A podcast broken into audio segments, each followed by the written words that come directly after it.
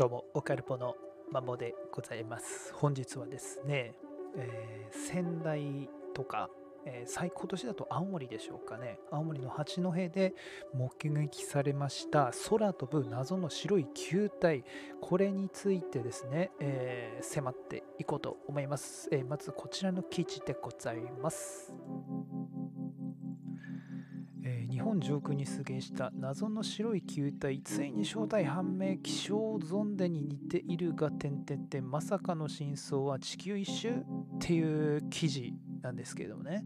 でちょっと前にツイッターでつぶやいたんですけれども、えーこれなんつうの？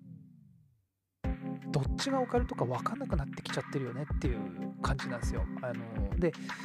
あの去年ですか、えー仙台私が今住んでいる仙台にこの気球ですね白い物体が突如として6月ぐらいだったでしょうかね、えー現れてでそれについてもですね YouTube で、えー自分であの実際にあの一眼のですね、えー大砲レンズを取り付けて実際に写真撮った、えー、アンドビデオも撮影してでそれを YouTube にアップしていたので、えー気になる方はそちらも見ていただければと思うんですけれども、えーまあ、そこその時の見解はまあこれ多分北とかね黒電話将軍とか、まあ、中国さんとかあちらの多分軍用機のなんかそういったものなのかなと、えいうことで思っていたんですね。で日本政府はこれについて何でしょう分かりませんって終わっちゃってんですよね。で多分、えーこのまま何もこともなくですねあのフェードアウトいわゆるまあ分かんない何だったんでしょうねっていう感じで終わったら、まあ、いよいよもってあもうそっち系のなんか政治が絡む国があっちの中国産とか北朝鮮産の国が絡む、えーものなんだなと、えーまあ、確定だなと思っていたわけですね。で結局のところやっぱり何も分からずじまいで、えー終わっていたわけですよね。ただやっぱ今年になってからも、えー今回は青森県ですか？あと岩手とかねいろいろちらほら東北各地でなんかこれが同じ物体ですね、えー去年私が仙台で目撃したのと同じ物体が飛び回ってるんですよね。でそれについてまたねこの今読んだ記事を見るとですねもうこれねどっちがオカルト好きなのか、えー、分かんない、えー状態なんですよ。でちょっと読み上げますね、えー9月に、えー青森県八戸市で目撃された空飛ぶ謎の白い球体、えー2020年も東北で目撃されていたが気象庁は正体不明としていてさまざまな憶測が飛び交っていた。しかしここで謎に迫る新たな分析が明らかになったと。FNN の記者の一押しのネタを集めた取材部ネタプレ、え今回は社会部の、えー長坂哲夫記者が謎の白い球体その正体が明らかにを伝えると、えー2020年に続き、え今年も謎の白い球体出現と、え社会部長坂哲夫記者、え9月3日の早朝青森県などで高あ空高く浮かぶ白い球体が目撃されました。同じような球体は2020年6月にも宮城県や福島県上空に現れ謎の急飛行物体として話題になりました。住田さんこれ覚えてらっしゃいます、えー住田優子弁護士、えー覚えていますよ。本当気持ち悪くて普通だとわかるはずなのに謎のままなので軍事上のものかってちょっと私悪い想像もしてしまいました。えー長坂哲夫記者、えー憶測が飛び交いましたが球体について地元で取材するとある注目すべき証言が得られました。地元住民。ゾンデだよそれ。気象ゾンデ。山へるいでとこのこれ木に枝にえ？これ木の枝によく引っかかってるんだ。珍しいもんでもないと。長坂哲夫記者、えー山歩きで木に引っかかっているものを見かけるということなんですが正式にはラジオゾンデといい白い球気球に、えー吊るした小さな発泡スチロールの容器の中にさまざまな測定器や GPS を搭載しまして無線で送られてくる位置情報から上空の気温湿度風向き風速気圧などを調べる気象観測機なんですね。気象庁では国内16カ所と昭和基地も含めて、えー午前9時と午後9時の2回上空に上げて、えー、地上から高度約30キロまでの大気の状態を観測していますと。長坂哲夫記者、えー、打ち上げる時には1.5メートルぐらいの大きさに膨らまして打ち上げ。これが上空で気圧によって大きく膨れ上がって、えー、最終的には破裂する、えー、観測が終わった後はパラシュートでゆっくりと地上に落下してくるんですと。どこに落ちるかがわからないので容器には見つけた方用の気象庁の連絡先シールが貼ってありまして危険物であれありませんと。見つけた方はこちらに連絡してくださいと電話番号が書いてあるものなんですと。で、長坂哲夫記者は、えー、引き続きですね、目撃された謎の飛行物体とラジオゾンデを見比べてみますと、確かに気球の部分は丸くて白くて大きくて、えー、色や形も同じように見えますが、点々点、吊るされたものに注目してください。ラジオゾンデは筒型ちょ筒型ちょっと縦長ですが謎の飛行物体は十字に見えるというか横長で形が違いますよねと。で、えー、引き続き、えー、長坂記者ですね、えー、目撃された時刻と打ち上げた時刻もずれていますので地元の気象台もラジオゾンデではないと否定していますと。では一体何なのでしょうか。え世界の無線事情に詳しい静岡大学の鈴木、えー、教授が謎の飛行物体の正体をズバリ明かしてくれていますということでだいぶちょっとね前置きがなくなっちゃったんですが、えー、静岡大学工学部鈴木康之教授というんでしょうかねの見解がここに載っているわけですね。で、読み上げていきます。ズバリ、気球にアマチュア無線を無線機をぶら下げて飛ばしているイベントに乗じた大人がよく似た大きなモックアップ、過去模型ですね。模型を飛ばしたものであるというふうに考えていますと。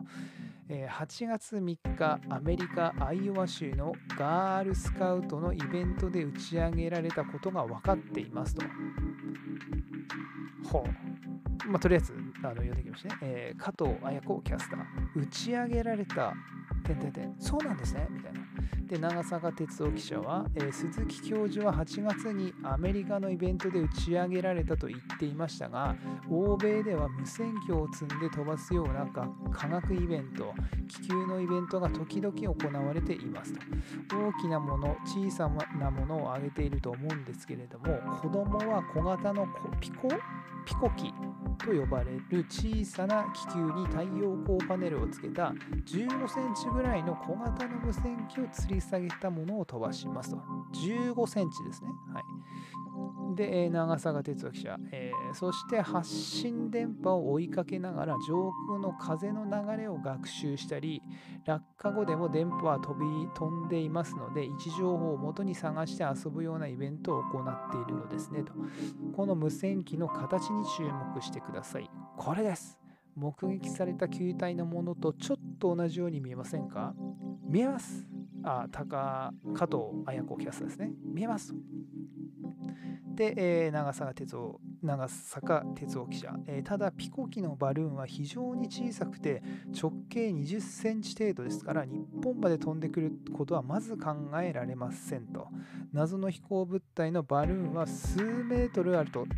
見られていますのでぶら下がっているものは無線機と同じ形ですが電波を飛ばしていませんなので、えー、形を似せて作った模型をぶら下げて同じイベントで一緒に飛ばしたんじゃないかというふうに見ているんですと。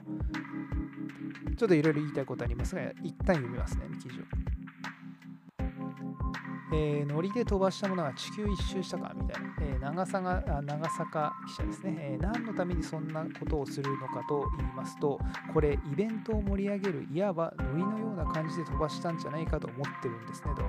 そして、この大型のバルーンが破裂しないで地球を一周するほど飛び続けているんじゃないかという推理なんですと。たかえー、加藤綾子キャスター、そうなんですね。アメリカから飛んできたっていう点々点。長坂、えー、記者もう4 5 0日飛んでいるそして一緒に飛ばした無線機を飛ばしたん？一緒に飛ばした無線機を飛ばした風船も中にはあってそれからちょっと遅れてこれ謎の飛行物体が目撃されたので大体の場所が分かっているというような状態なんですと。日本に落ちてくる可能性だってありますよね。あったんですよねと長坂記者ですね。ただ上空の風にの流れに乗っているのでその流れに任せてまだ破裂しないで破裂していなければ飛んでいるということですと。鈴木教授は実際にアメリカのイベントで青森で目撃されたバルーンを飛ばしたとみられるメンバーを特定しましてメールを投げてました。ただ連絡が取れなくなっていますと。ちょっとあまりの騒ぎになって多分国からも連絡が入っている可能性があるんですよと鈴木教授は政府にも報告してますので言い出せなくなっちゃってるという気がしておりますとえー、引き続き長坂記者ですね。謎の飛行物体はハワイの上空から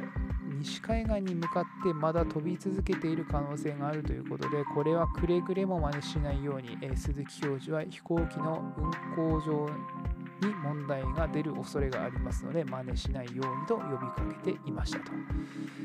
加藤彩子キャスター、謎の飛行物体の正体は何だなんだってニュースでもたくさん取り上げられていてそのままになっていたのでほっとしましたしすっきりしました。ありがとうございました。ということでちょっとね長くなったんですけれどもこういう記事が出ていたんですね。どうでしょう。皆さんこれねいくつかおかしいよねっていうかあのー、まずこのピコキっていうのは20センチ程度ですとなので、まあ、これはないでしょうと。で、この、これを、形を似せて作った模型をぶら下げて同じイベントで一緒に飛ばしちゃえたんじゃないかっていうことなんですよね。ただね、あのー、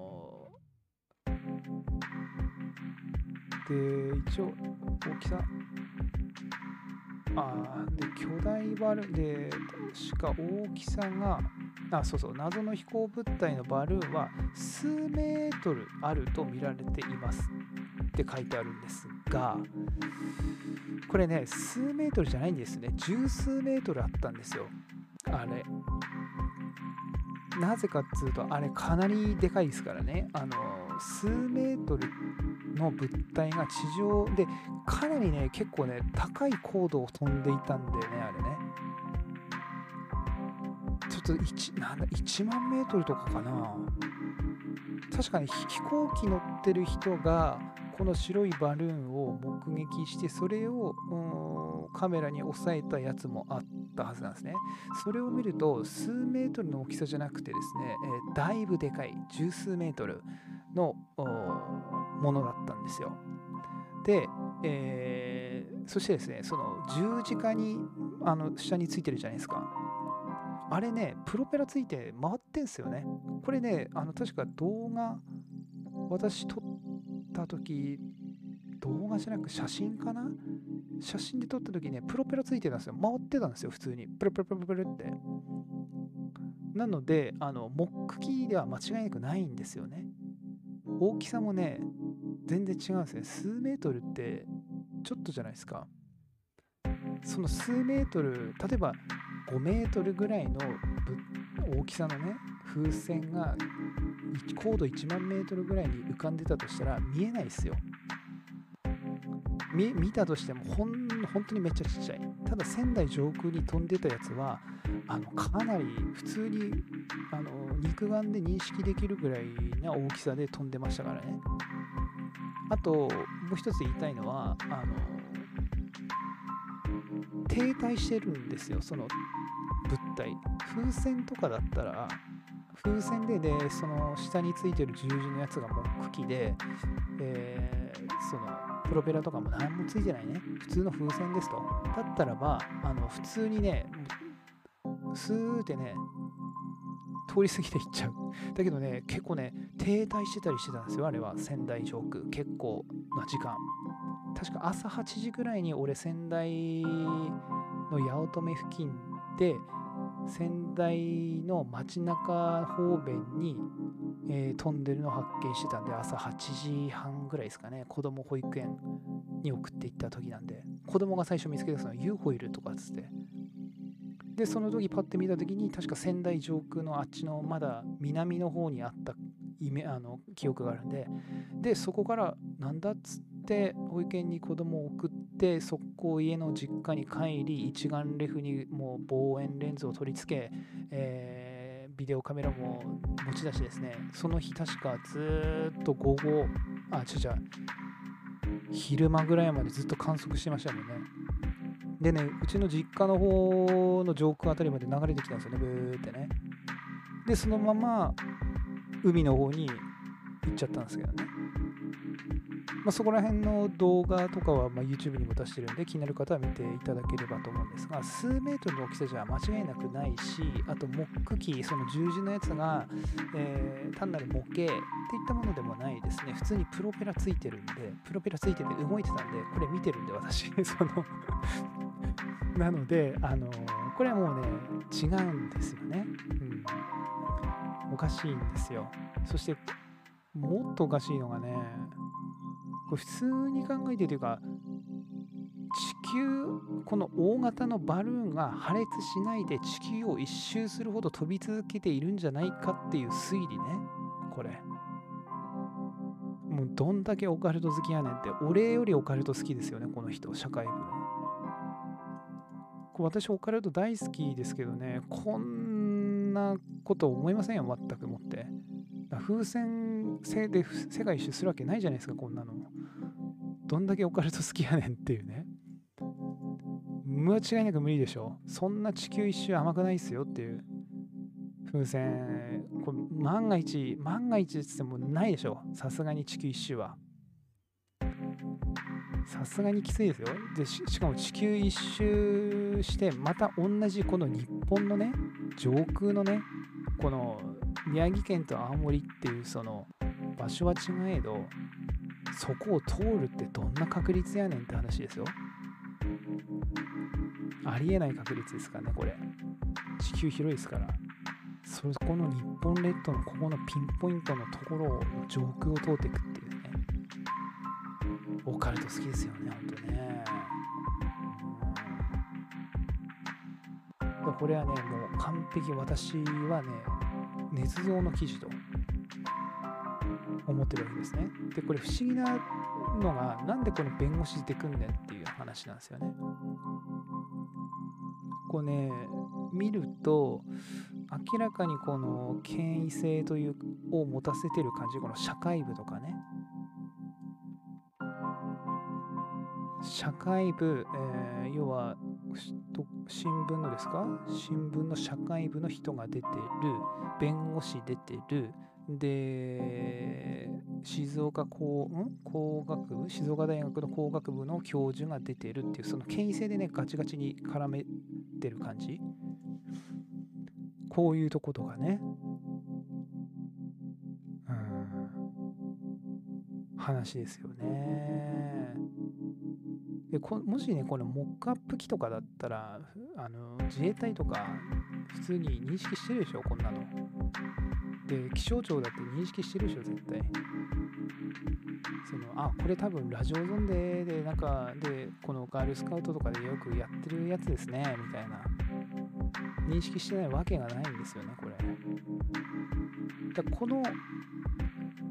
もしかしたらね、そのモックアップで、えー、飛ばしてるって言ったものは、これは多分これ自体はあると思うんですよね。この白い物体、確か日本で目撃されて結構世界のオカルトの UFO マニアとかでも確か結構騒い騒いでたのでそれを模倣して、えー、このイベントでそれを模倣して打ち上げたっていうのはあるかもしれないですね。この事実はね。この事実はあるかもしれないです。だから順番がちょっと逆っていうかこのアメリカのアイワ市のガールスカウトのイベントで打ち上げられていたのはこの白い物体の後の話なんちゃうんと思うんですよね。ここの時系列がちょっと曖昧ですよね。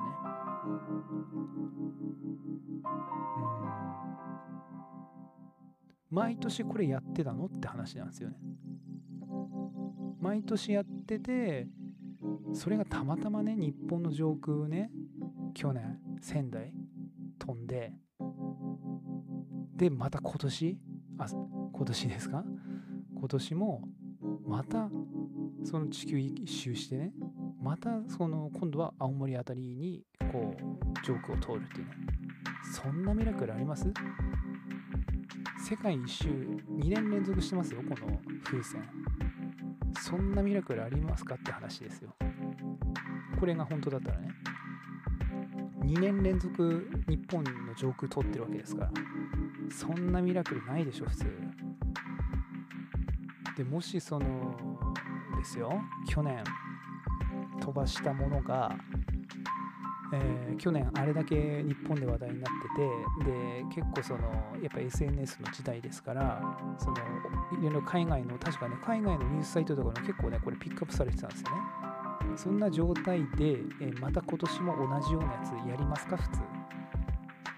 ていう話ですね、まあ、海外だからやるかもわかんないけれどもそれがまやったとしてまた同じ日本列島の上空飛びますかね。っていう話ですよね。オカルト好きですよねこの人たちね。だもうねどっちがオカルトなのかもうマスコミもねオカルト好きですよね。やっぱねカルト陰謀論者とかオカルト好きな人の